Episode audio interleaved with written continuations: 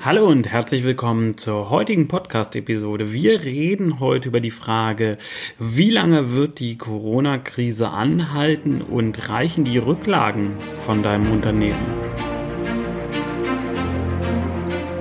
Herzlich willkommen im Podcast Challenger Strategien für Millionäre von Benjamin Michels.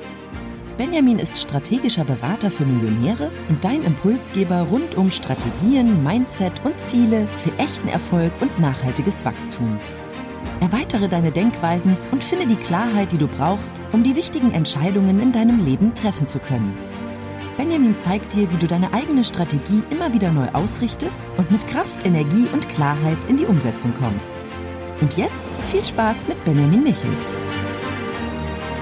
Im Hintergrund hörst du heute vielleicht das eine oder andere Geräusch. Warum? Weil Kinder zu Hause sind. In diesem Fall nicht bei mir zu Hause, weil ich bin gerade in einem externen Büro, wo ich ganz, ganz alleine bin. Aber drumherum, um das Büro, sind die Kinder natürlich zu Hause. Und das heißt, es kann sein, dass du in dieser Episode das eine oder andere Geräusch hörst. Aber das ist ja auch das, was im Grunde zum großen Thema passt. Wir befinden uns immer noch in der sogenannten Corona-Krise. Ob das jetzt für die Unternehmen, die diesen Podcast hören, wirklich eine Krise ist oder nicht, lassen wir mal dahingestellt. Aber gemeinhin wird sie ja so genannt. Und eine Frage, die sich stellt, ist, wie lange hält das an?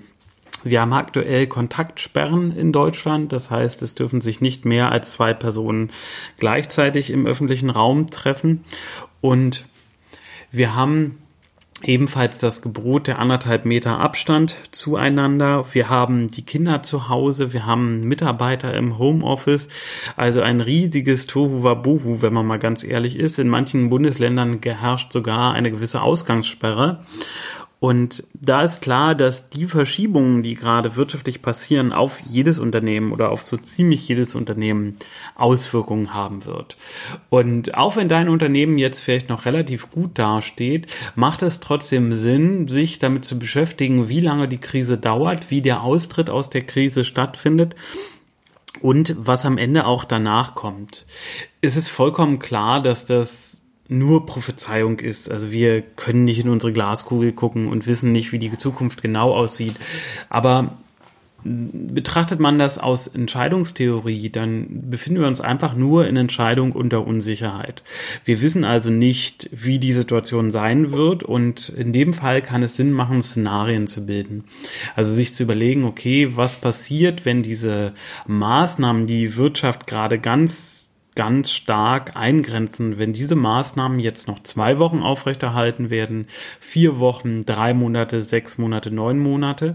Natürlich nimmt die Wahrscheinlichkeit an unterschiedlichen Stellen ab. Also ich halte es für unwahrscheinlich, dass die Maßnahmen zur Kontaktsperre nur noch eine Woche aufrechterhalten werden, schon alleine, weil in dem Moment, wo ich diese Podcast-Episode aufnehme, die Ansage ist, dass es auf jeden Fall noch anderthalb Wochen sind. Ich halte es aber auch für unwahrscheinlich, dass die Kontaktsperre noch in neun Monaten aufrechterhalten wird. Und so gibt es auch für dich einen Bereich, eine zeitliche Range, wo du die Wahrscheinlichkeit für sehr hoch hältst und eine Range, wo die Wahrscheinlichkeit immer geringer wird. Jetzt befinden wir uns aber in einer Phase, und das muss man ganz deutlich dazu sagen, die wir alle für unwahrscheinlich gehalten haben. Ich vermute, niemand, der diesen Podcast hört, hätte gesagt, nehmen wir an, Ende November, hätte niemand von euch gesagt, genauso wenig wie ich, ja, also Ende März befinden wir uns alle im Homeoffice und es gibt eine, eine in Deutschland eine weitreichend geltende Kontaktsperre. So, also diese Situation bin ich mir ziemlich sicher, hat sich niemand so vorgestellt und da ist was extrem Unwahrscheinliches eingetreten. Und das zeigt genau das. Es können auch die großen Unwahrscheinlichkeiten eintreten. Und ähm, dementsprechend macht es Sinn, jetzt gerade in der aktuellen Phase, diesen Unwahrscheinlichkeiten auch mehr Raum einzuräumen. Also die Wahrscheinlichkeit sozusagen, dass ein bestimmtes Szenario geschieht, ein bisschen nach oben zu schrauben. Und das ist natürlich etwas, womit wir uns schwer tun, aber das Unwahrscheinliche Unwahrscheinliche sollte jetzt weiter in Betracht gezogen werden. So, was ist noch relevant jetzt in dem Zusammenhang. Bei der Frage, wie lange die Krise anhält, müssen wir natürlich erstmal definieren, was denn jetzt eigentlich ganz konkret die Krise ist. Und die Krise ist, dass Wirtschaft nicht so funktionieren kann, wie es bei uns gerade normal ist. Also das heißt, die Beschränkung der Wirtschaft, wie lange wird diese aufrechterhalten? Und das kann sein, dass Amazon nicht liefert, das kann sein, dass DHL nur eingegrenzt funktioniert, das kann sein, dass die Menschen nicht raus dürfen. Also es gibt ja ganz, ganz viele Auswirkungen. Und ähm, wir hatten ja auch schon vor der Kontaktsperre Januar, Februar die Auswirkungen, die langsam zu spüren kamen, also dass sich der Handel mit China verändert hat, aber auch genauso, dass öffentliche Veranstaltungen immer weiter eingeschränkt wurden. Und wenn wir das jetzt als ähm, ich sag mal, als Eskalationspyramide sehen, ist es ja so, wenn man sich vorstellt, man klettert diese Pyramide jetzt langsam immer weiter hoch zur Spitze, müssen wir uns zwei Dinge fragen. A, wann, an welchem Punkt ist die Spitze erreicht und wann beginnt der Abstieg und ist der Abstieg genauso schnell wie jetzt der Aufstieg war, weil der war sehr, sehr steil, das ist sehr viel in sehr kurzer Zeit passiert. Oder sind wir, wenn wir eine bestimmte Höhe erreicht haben, ist es dann wirklich noch eine Pyramide oder finden ab da Wellen statt, also dass Maßnahmen wieder weggenommen werden und wieder hinzugefügt werden. Und für diese Überlegung, das kann am Ende nur jeder für sich selbst entscheiden. Da gibt es jetzt keine Generallösung, aber da will ich dir einfach ein paar Gedanken mitgeben. Für diese Überlegung ist es wichtig, in den gesundheitlichen Part dieser Krise reinzuschauen und sich einfach mal ganz konkret zu überlegen, okay, ähm, wie ist denn das? Es geht ja am Ende um Neuinfektionen. Also diese Verlangsamung, die wir jetzt haben, die richtet sich ja vor allem daran aus, dass eine bestimmte Menge an Intensivbetten zur Verfügung steht und im besten Fall die Neuansteckungsquote so gewählt ist, dass diese Menge an Intensivbetten nicht überlagert wird.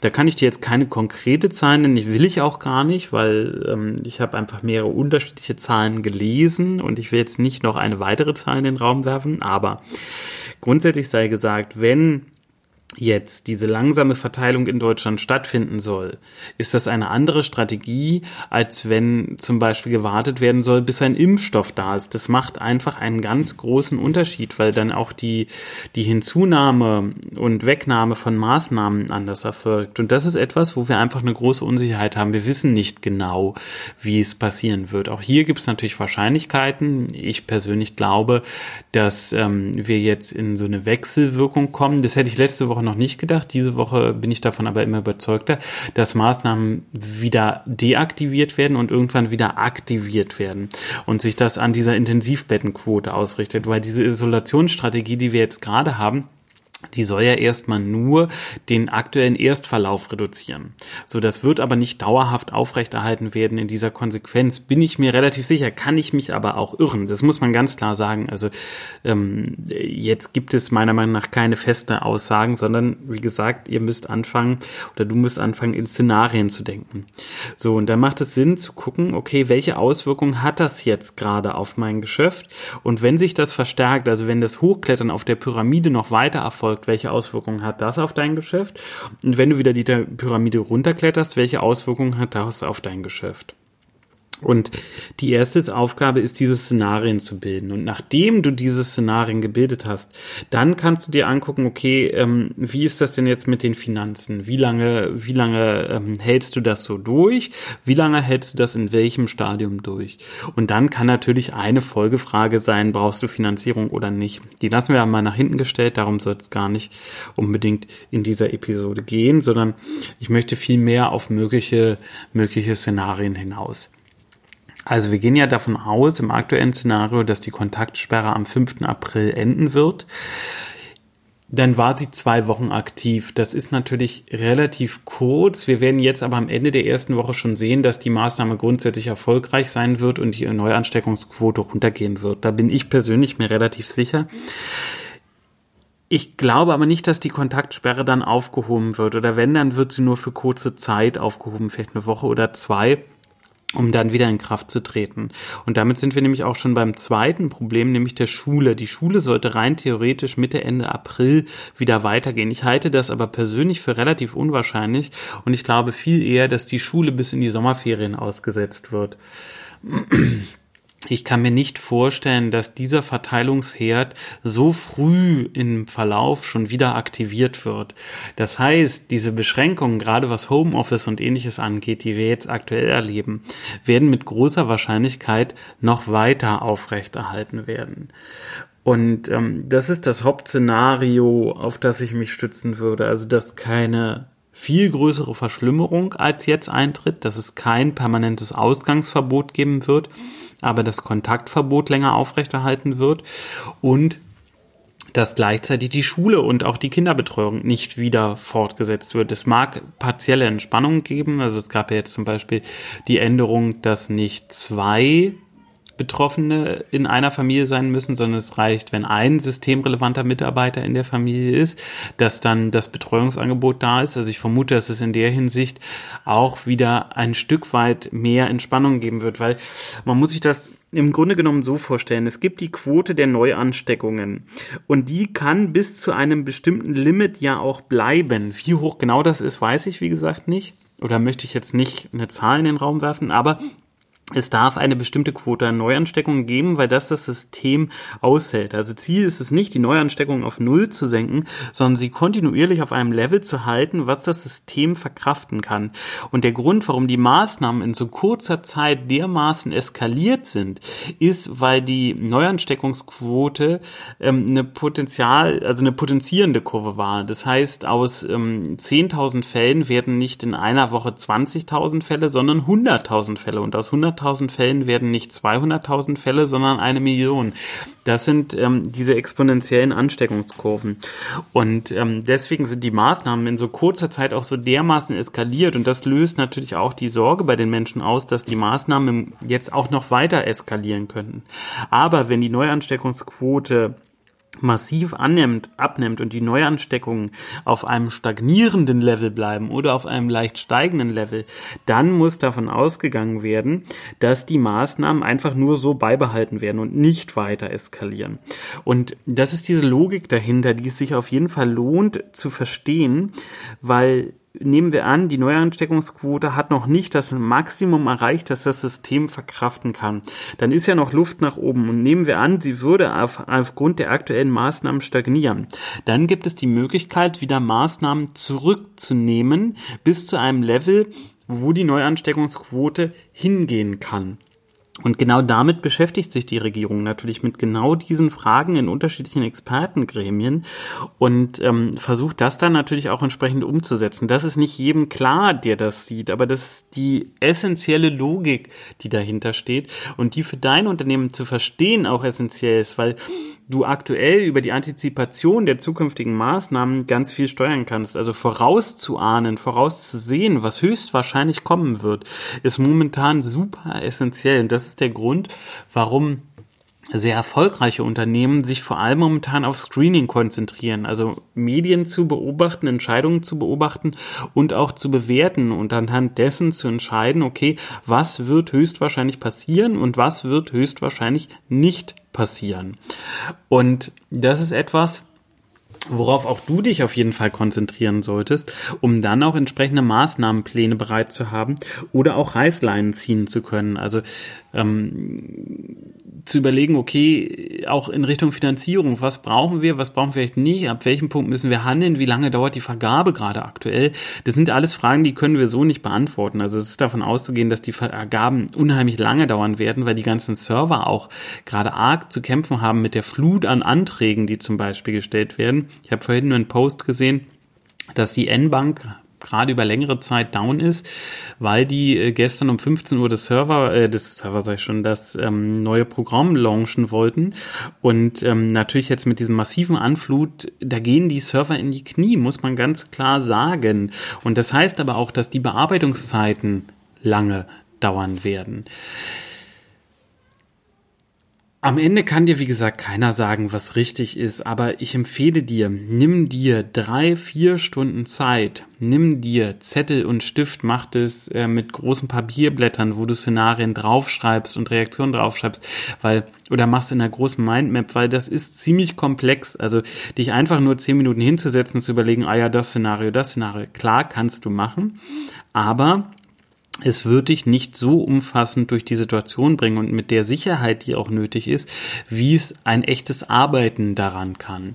Das heißt, die beste Variante ist wirklich sich hinzusetzen, zu überlegen, okay, welche Szenarien gibt es, jedem Szenario ein eigenes A4-Blatt zu widmen, die Szenario an der Wand oder auf Fußboden auszulegen, bestimmte Folgen dann davon mit Pfeilen abgehen zu lassen, die Szenarien auch vielleicht miteinander zu verknüpfen, also wirklich ein großes Gesamtbild daraus entstehen zu lassen und dabei immer im Kopf haben, dass das nicht dafür gedacht ist, dich zu demotivieren. Ich hatte jetzt diese Woche mehrere Risikomeetings und ähm, da muss man ein bisschen so aufpassen, weil wir natürlich potenzielle Risiken der aktuellen Situation analysieren, aber die Mitarbeiter dürfen dabei nicht, wenn sie daran teilnehmen, ähm, in so eine depressive Stimmung fallen und das gilt für dich mit der Szenariobildung jetzt natürlich auch. Das sollte nicht den Effekt haben, dass du in eine depressive Stimmung fällst, sondern du musst dir immer wieder bewusst machen, du tust gerade etwas Proaktives, was, das deinem Unternehmen sehr viel helfen wird. Und dieses Proaktive wird zur Folge haben, dass es euch am Ende gut geht. Und ähm, das kann sein, dass du dich dazu immer wieder naja, geistig disziplinieren musst, dir das zu sagen, weil diese Szenarien können dir natürlich auch Angst machen. Und das ist auch okay. Es ist vollkommen legitim, wenn dir die Szenarien Angst machen. Aber du darfst dich von dieser Angst am Ende nicht steuern und vor allem nicht paralysieren lassen, sondern versuche so objektiv wie möglich zu bewerten, welche Szenarien können eintreten für dein Unternehmen, wie wahrscheinlich ist es, dann würde ich die Wahrscheinlichkeit immer ein bisschen höher setzen, als du es aktuell einschätzt, wie hoch ist der potenzielle Schaden, der daraus entsteht, welche Gegenmaßnahmen kannst du einleiten. Und durch diese multiple Denkweise, durch dieses multifache Erkennen von Szenarien und Erarbeiten von Lösungsstrategien, kannst du dann, wenn es plötzlich wieder schnell geht, wenn die Geschwindigkeit wieder hochgeht, auch viel, viel besser reagieren und ähm, dich dann auch auf die entsprechenden Maßnahmen einlassen, beziehungsweise sie schon in der Schublade bereit haben. Das heißt, Jetzt ist die Zeit, dieses Feuerwehrhandeln, was du bis vor kurzem noch gemacht hast, wieder hinter dir zu lassen und viel mehr in die strategische Planung überzugehen. Mit Ruhe und Bedacht Szenarien zu entwickeln, Lösungsmaßnahmen zu entwickeln und die dann im richtigen Moment bereit zu haben. Und das sind auch die Unternehmen, die, ich will nicht sagen als Gewinner, weil das finde ich für das, die aktuelle Situation nicht so passend, aber die, die gestärkt aus der aktuellen Krise hervorgehen können. Die, die sehr strategisch handeln, mit viel Innovations Führungskraft mit viel Ideen und vor allem nah an ihren Mitarbeitern sind. Und das ist das, was ich dir empfehlen möchte, wenn du dabei Herausforderungen hast oder gerne einen erfahrenen Berater an deiner Seite hättest, dann kann ich dir nur empfehlen, komm mit mir in Kontakt kontaktiere mich über Facebook, über Instagram, schreib mir eine E-Mail, geh auf meine Seite benjamin-michels.de, nimm einen Kanal deiner Wahl und ähm, wir gucken gemeinsam drauf, gucken uns das an, was für dein Unternehmen zutrifft, welche Szenarien für dein Unternehmen real sind und wir schauen einfach gemeinsam drauf und ich gebe dir meine Tipps mit. Ich hoffe, die heutige Episode hat dir gefallen, hat dir einen Mehrwert gebracht. Wenn ja, lass gerne auf einem Social Media Kanal deiner Wahl einen Like da, komm mit mir in Kontakt und vor allem bewerte den Podcast auch gerne positiv auf iTunes oder heißt ja inzwischen Apple Podcast und äh, speichere mich bei Spotify ab und dann freue ich mich, wenn wir in der nächsten Episode wieder voneinander hören. Bis dann, mach's gut, tschüss.